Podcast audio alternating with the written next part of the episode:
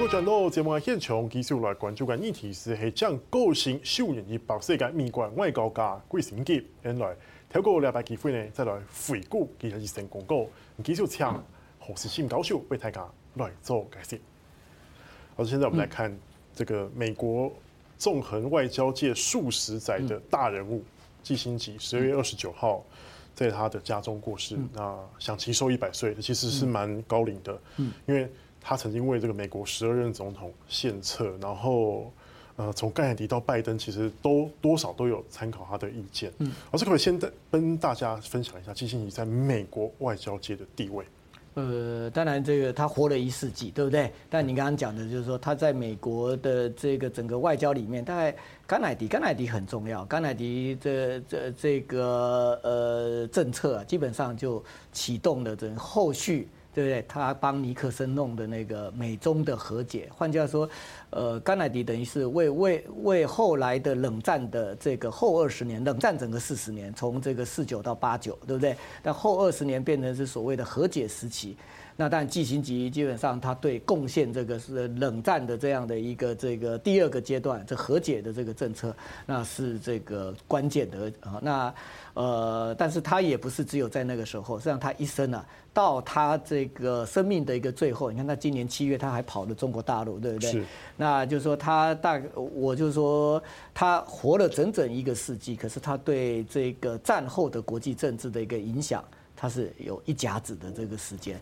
那所以他在整个美国的这个国务卿里面哈，这个我认为就是说美国美国战后有两个呃影响的，不只是美国的历史，也影响到全世界的两个国务卿。一个是杜勒斯，对不对？在在战后之初，然后定定整个这个冷战要对这个苏联和平演变的这个基调的这个杜勒斯，另外一个大概就基辛吉。美国的战后历史里面，就所有的这个个呃这国务卿，对，大概没有人比他们这两位这个更重要。是老师讲到这个重要性，当然看到好中美建交跟基辛吉有关系的秘密外交嘛，对吧？就跑到中国去谈了。然后最后尼克森也去了，然后美苏和解也也是基辛吉的手笔，越战结束听说也是他谈的，还有就是之前这个以阿冲突很严重嘛，就是上上个世纪的事情，也是基辛吉在中间穿梭外交，然后所以说现在世界格，我可以说他是现建立现在世界格局的那个男人吗？呃，就是说他帮了帮了美国这个呃这总统。那或者影响美国总统哈，然后去这个呃确定了这个去去确立了这个很这个跟现在有关的这些格局，但是他在这过程里面，我想这个他不只是有很深远的这样的一种这种宏观的这种战略观，但是他也他也顾及眼眼下美国的一个问题，所以他既他既救急，然后也救穷。那换言之，就是说他在美国的国务卿里面，为什么我们会觉得他很重要？哈，就是很多的这个美国的官员，对不对？很呃，大部分的官员他是可以解决眼下的问题，对不对？对。这解决半年、一年，对不对的问题？你看看现在的这个状况，大概就知道嘛。不要讲说一年，对不对？可能几个月吧。对。对不对？但是他不是啊，他他可以，他可以这个制定大战略。所以他的眼光已经放到。未来二十年、三十年之后，那个像他当时一九七二年这个跟着尼克森到这个大陆去访问，对不对？他这个他他在中国大陆的这个访问，他他就讲的今天他是这个讲的今天是改变世界的一天，而且他当时这个当然他的他的很多的做法对我们中华民国是不利的，所以我们我们中华民国对他是是以是気持ち不好的哈。我们常常讲就是对中华民国来讲哦，历史课本上国外就几个反派嘛。第一个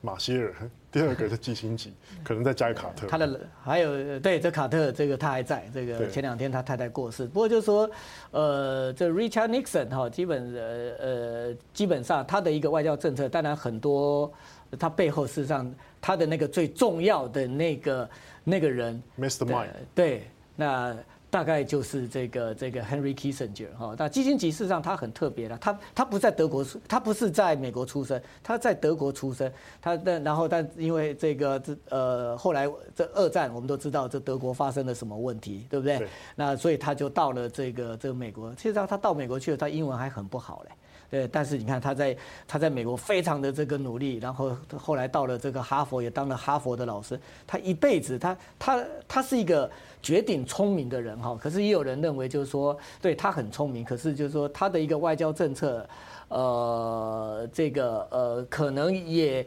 也也可以看到他是一个十足的一个现实主义者。换言之，就是说他在解决问题的时候，他并没有太多的这样的一种，就是说，就是可能我们我我们在外交里面，我们总希望哈，对，直接讲。然后特别就是人道的关怀比较低一点哈。那那他他自己也承认。是，所以这个就是说，有人呃呃这个就评论了这个整个季星级的这个外交，就是说他的一个外交事实上是很美国的，换句话说，他是一个十足的这个现实主义者。他最有名的就是我们讲的权力平衡嘛，对对不对？然后在权力平衡里面，基本上呃，当然你讲好听叫务实了哈，那有时候这个对某些国家来讲讲的难听叫绝情，叫无情。可是他也讲，他说我们在这样的一个这种这种等于是很残酷的。这样的一种这种现实的这种这种世界里面的哈，他说我们不是在善与恶之间去做抉择哈，他说我们是在不同的恶里面去做选择。那换言之，他也他也承认，就是说你不要再就是与恶的距离多远了？对，你不要带着道德的这个眼镜来看我的一个政策。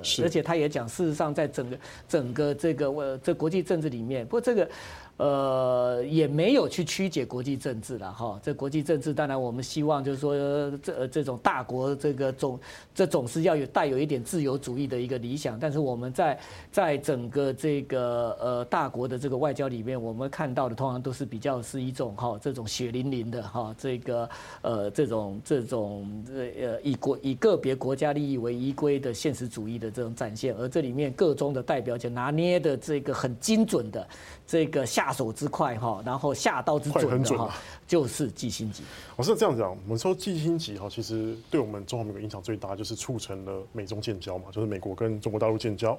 然后他近半世纪访问中国一百多次啊，他他常去啊。然后跟每一个中国的领导人，从毛泽东到现在的习近平，习近平都有打过交道。嗯、中国认证的叫做中国人的老朋友啊，嗯、但他对中国的态度是什么？到底是 B 站对话呢，还是有什么态度？那他其实之前不也接受媒体访问吗？说台湾问题就无解。等时间结束，为什么他会这样讲？实际上，他他对这个现在的两岸关系当然是有这个他的一个忧虑了哈，而且这个等于是现在两岸关系的发展似乎也证明他之前讲的，呃，这个他在这个一九七一九七零年代他讲的他所弄他所这个破坏的这样一个对中政策下的这种两岸的这种这样的一个这所谓的现状，他说可以维持一百年啊。那是，但问题是，好像他这他这句话经不起现实的考验，对不对？经不起时间的验证。这个半个半个世纪，在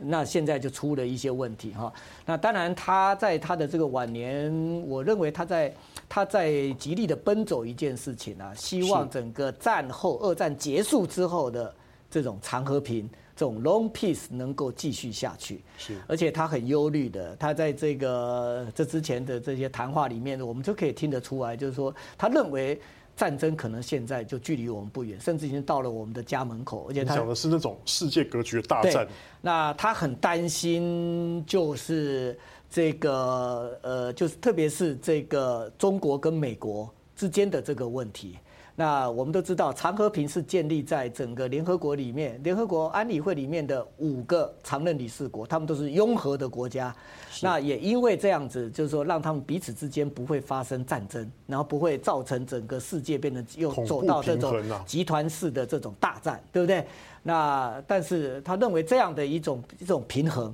可能慢慢的在打破了哈。那所以就是说他的这个晚年，我认为。呃，虽然我们有时候会会会批评他，就是说他的一个外交政策不带有这样一个道德性哈。不过这不过就是说，从他这个这个最这最近的这为国际政治在奔走以及他的一个谈话里面，我认为这个他还是呃希望这个就是说为世界的这个和平哈尽最后的一分的心力。虽然他自己也讲哈，我我没有时间去看到最后的这样的一个。结果到底会怎么样？可是他在这个生命的最后的这当下，他还是呃，就说这个尽力的，尽他可能的，希望能够把这样的一个二战以来，这在人类历史上非常难得的，能够这么长的时间没有集团式的一个大战，那他希望格局继续能够能够继续维持下去。对，是。好，那是今天的节目内容，没落来，还是大家收看，我是廖启珍，下次拜再会。